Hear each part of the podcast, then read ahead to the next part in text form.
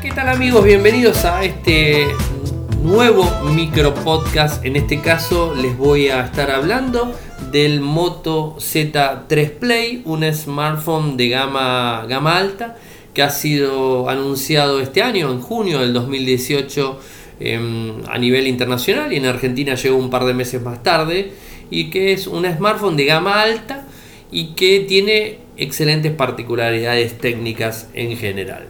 Y creo que la mejor manera no es solamente hablar de sus características técnicas, que la verdad se las trae porque tiene muy buenas características técnicas, y de lo que es el uso del equipo después de haberlo utilizado un determinado tiempo, sino también eh, hacer una comparativa con los modelos anteriores, el Moto Z Play, el Moto Z2 Play y el Moto Z3 Play, que es el último que les dije. En cuanto, mire, vamos a hacer una comparativa con los tres. Eh, hace tres años se lanzó el Moto Z3 Play y tenía una pantalla de 5.5 pulgadas, o sea, eh, una muy buena pantalla. Eh, con 1920 x 1080, 400 triple P o píxel por pulgada cuadrada. El Moto Z2 Play, el del año pasado, es exactamente lo mismo. 5.5, 1090, 1080, pantallas AMOLED, estos dos dispositivos, y el formato de la visual que tenía la pantalla era de 16.9. Ahora, se lanza el Moto Z3 Play, donde hace un cambio Motorola. Lo que hace el cambio es eh, modificarle dónde va a estar conectado o dónde va a estar colocado el lector de huellas dactilares. Lo va a poner en el lateral. Ustedes saben eh, que eh, la línea Moto Z Play o Moto Z en sí tiene el sistema de mod que se conecta en la parte trasera del dispositivo. Entonces al conectarse en la parte trasera del dispositivo no le podemos poner un lector de huellas dactilar atrás. O sea, no se puede. O sea, la única opción que tenemos es frontal. ¿Qué es lo que hace Motorola? En el Moto Z Play, en el Moto Z2 Play y en todos los Moto Z o lo pone atrás o lo pone adelante. Si lo pone adelante, me quedo sin pantalla, o sea, se me achica la pantalla y al mismo, mismo tamaño, eh, digamos, pierdo espacio. Entonces, el Moto Z3 Play eh, viene con una pantalla de 6 pulgadas ¿eh? y ya con Super AMOLED y tiene un formato 18.9, tiene el formato nuevo a una resolución de 2160 por 1080 píxeles, ¿eh? o sea, 400 eh, eh, puntos por pulgada cuadrada, eso se, digamos, se, se mantiene. Es decir, que se gana pantalla, ¿por qué? Porque lo tenemos de forma frontal, la pantalla más grande gracias al lector de huellas en el lateral derecho, si lo estamos viendo de frente al dispositivo que es muy cómodo, se los puedo asegurar. Podemos cargar hasta 5 huellas dactilares, o sea, eh, podemos cargar eh, de una mano, dos del otro. O sea, si lo utilizamos en la palma de la mano, con el pulgar, lo podemos este, eh, ahí desactivar. Y si no, con el índice, con el mayor, con lo que quieran. Y si está en la mesa, con lo mismo, menos el pulgar, porque se nos va a complicar un poquitito. Con cualquier otro dedo lo podemos deshabilitar, mejor dicho, desbloquear sin ningún tipo de problemas. Además, tiene un sistema mejor de detección facial. No lo recomiendo en ningún teléfono, este, yo no lo recomiendo, pero lo tiene. ¿eh? O sea que cambian eso y hace la pantalla más grande. Inclusive se ve mucho mejor que el Moto Z2 Play. ¿eh? Es Super AMOLED, se ve más grande y además más grande la pantalla. Me encanta, realmente es un teléfono muy muy lindo. Y la parte trasera del dispositivo también es de vidrio, tiene Gorilla Glass 3, atrás y Gorilla Glass 3 de frente. Es decir, vidrio atrás, vidrio adelante. vidrio adelante con el display, con toda la historia, ¿no? Se sabe. En cuanto a cómo fue evolucionando en el microprocesador, la verdad que acá no hay gran evolución, tengo que decirlos, en lo que es la, la línea Moto Z Play no tiene gran evolución.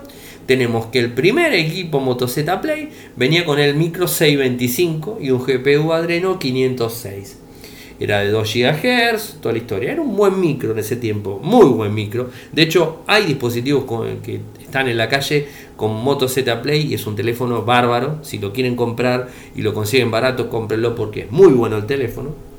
Y después el Moto Z2 Play hizo un pequeño ajuste en el micro donde vemos en vez del 626 le pusieron el 625 ¿eh? y en vez de 2 GHz tiene 2.2. El GPU Adreno, que la parte gráfica sigue siendo el mismo, 506. Ahora, en el Moto Z3 Play se hizo un pequeño refresh, un refresh más grande al menos, en donde le pusieron un microprocesador 636 a 1.8 y el GPU Adreno es 509, un poquitito un plus, ¿eh? es un poco más rápido. Y de hecho es más rápido por toda la tecnología que implementa un microprocesor después de tantos años, por más que sea un número similar y que tenga menos este, velocidad, eh, tiene otra tecnología que lo hace más rápido que los anteriores. La verdad la diferencia se ve en velocidad en los equipos anteriores. ¿no? Más que nada la persona que juega, eh, que exprime mucho más el teléfono lo nota. La persona que lo utiliza normalmente el teléfono no va a encontrar diferencia en los tres teléfonos. O sea, más allá de la pantalla que es visualmente, es, este, es, eh, se ve muy bien. En cuanto a la memoria RAM, el primero venía con 3 GB, única opción. El segundo, el Moto Z2 Play, venía con 3 GB y 4 GB. Y el tercero, Moto Z3 Play, viene con una sola opción que son 4 GB. O sea, con lo cual es un plus, tiene un GB más. En cuanto a la memoria interna, 32 el primero, única opción. El segundo, el Moto Z2 Play, 3264. Todos tienen posibilidad de ampliarlo con micro CD. ¿eh? Y el tercero, igual que el anterior, 32 y 64. Acá no ha cambiado mucho. En cuanto al arreglo de cámaras, acá el arreglo de cámaras eh, fue variando bastante. El Z Play, el 1, venía con una cámara única de 16 megapíxeles y un foco de 2.0. Era muy buena cámara, no voy a decir que no, pero una cámara hace 3 años atrás. El del año pasado era una cámara un poco bastante mejor, era de 12 megapíxeles, redujo los megapíxeles, pero eh, superó el foco. El foco es de 1.7, entonces la apertura es más grande, con lo cual las fotos y el video es mucho mejor. Ambos, los tres graban en 4K, eso no hace falta que lo diga.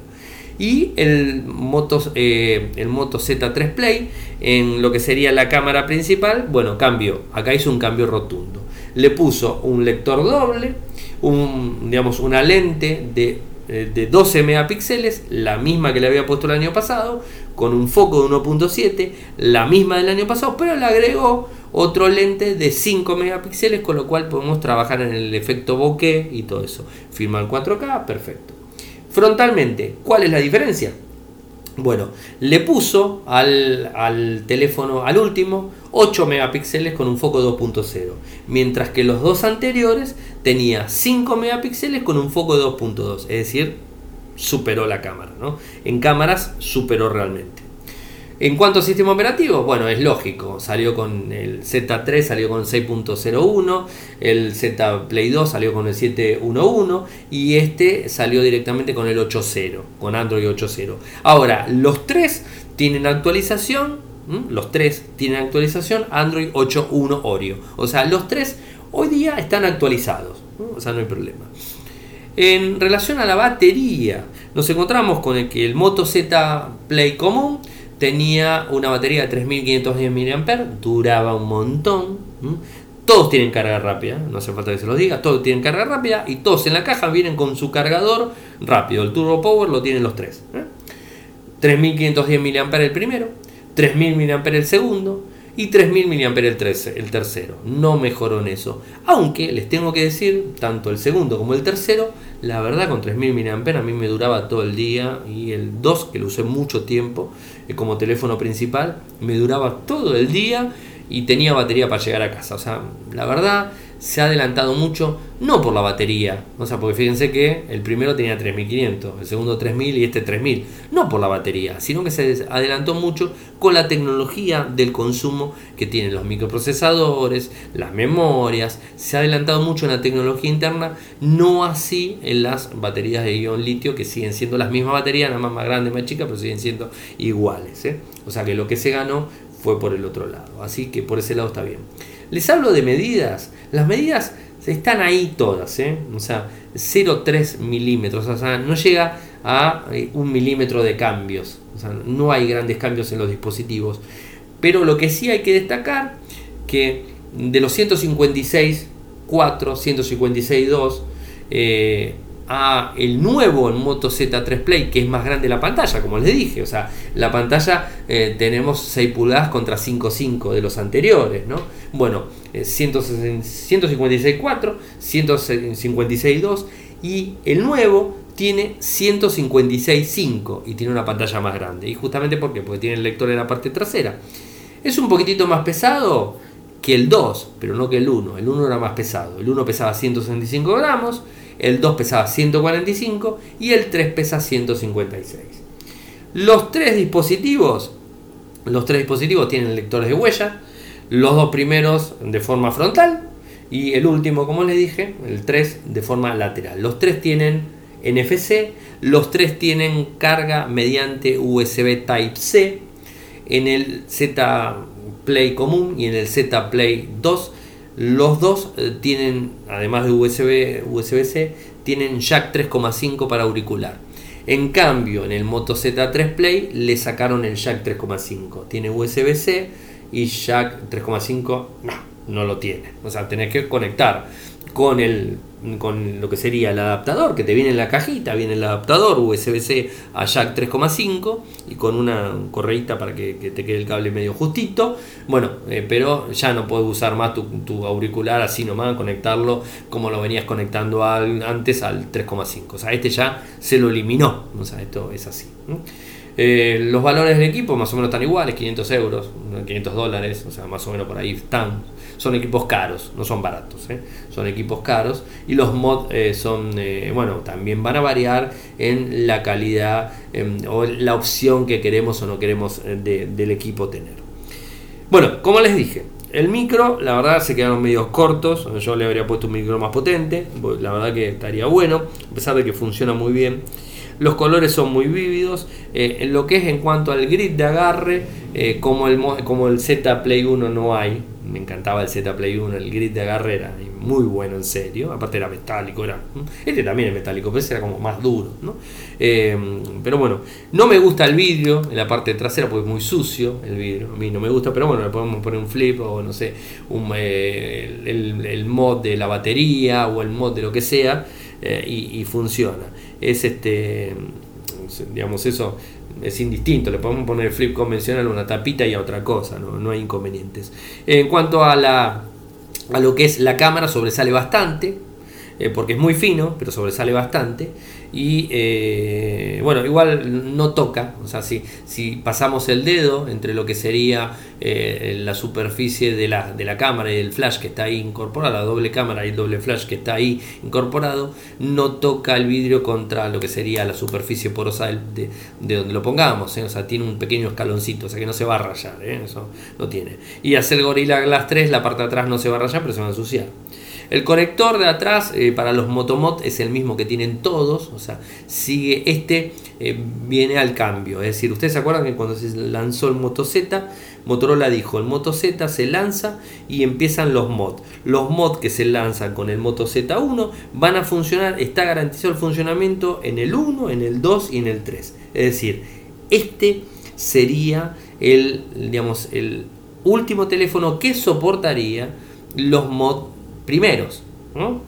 Quizás después eh, lo soporten, no digo que no lo soporten, pero tengan menos funciones. Hasta ahora, todos los mods que existen desde la cámara la Hasselblad, desde el parlante JBL, desde el proyector, desde todo lo que ustedes vieron, son soportados hasta el Moto Z3 Play. Y acá en adelante veremos. Ahora, todos los módulos nuevos que salgan para el Moto Z3 Play puede que no funcionen para atrás. ¿eh? ¿Se entiende? Eso hay que, hay que tenerlo, tenerlo en cuenta.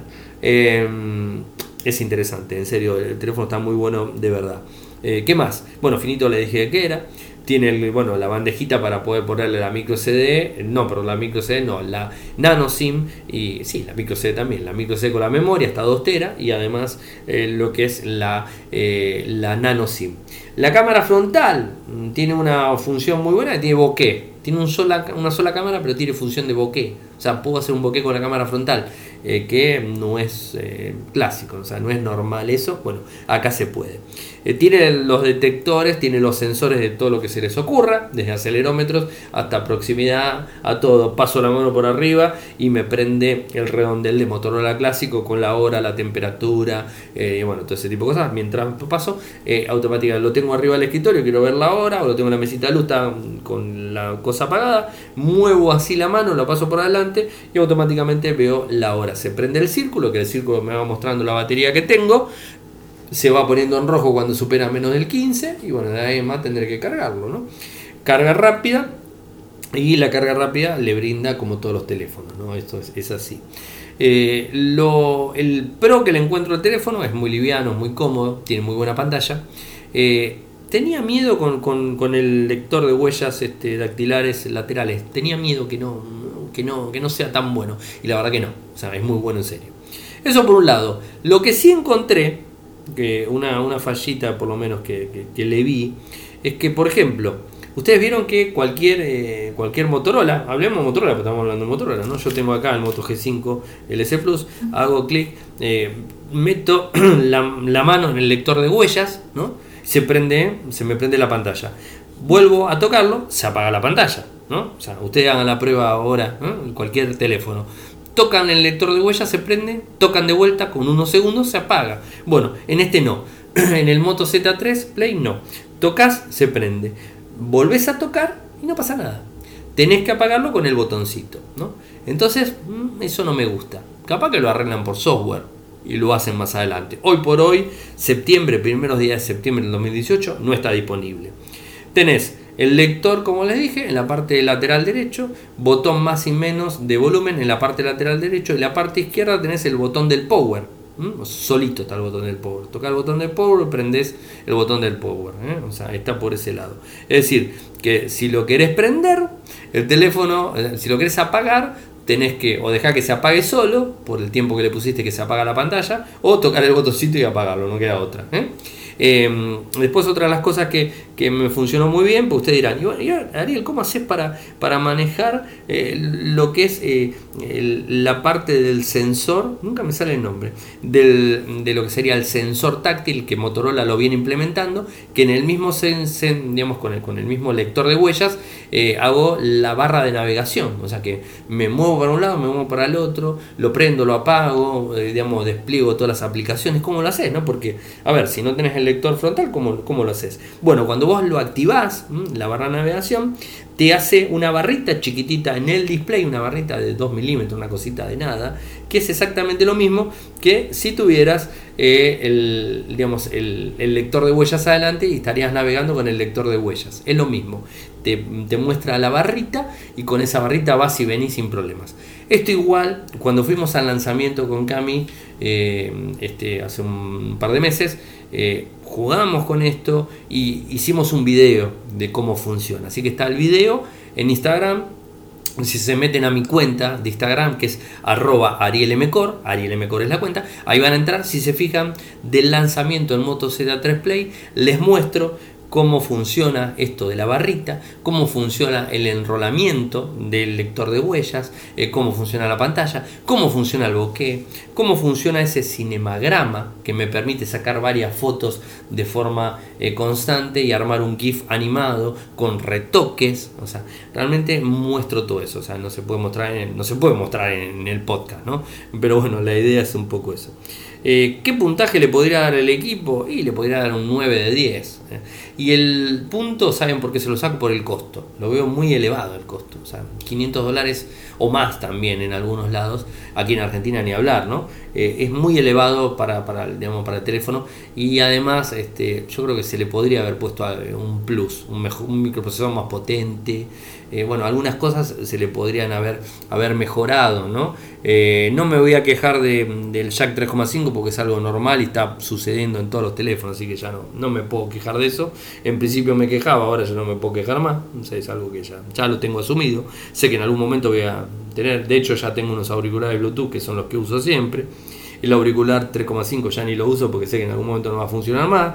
Eh, y bueno, este, eso es algo así. Pero sí, el valor eh, es, muy elevado en donde tenés competencia de otros, este, de otros fabricantes eh, a valores más bajos y son de gama alta. Y este es gama media. Gama media premium, no gama, gama media básica, o sea, gama media premium. Aunque Motorola dice que es gama alta, pero para ser gama alta debería tener un microprocesador más potente. Entonces, no deja de ser. ¿Qué le podríamos decir? Es un gama alta tirando a media.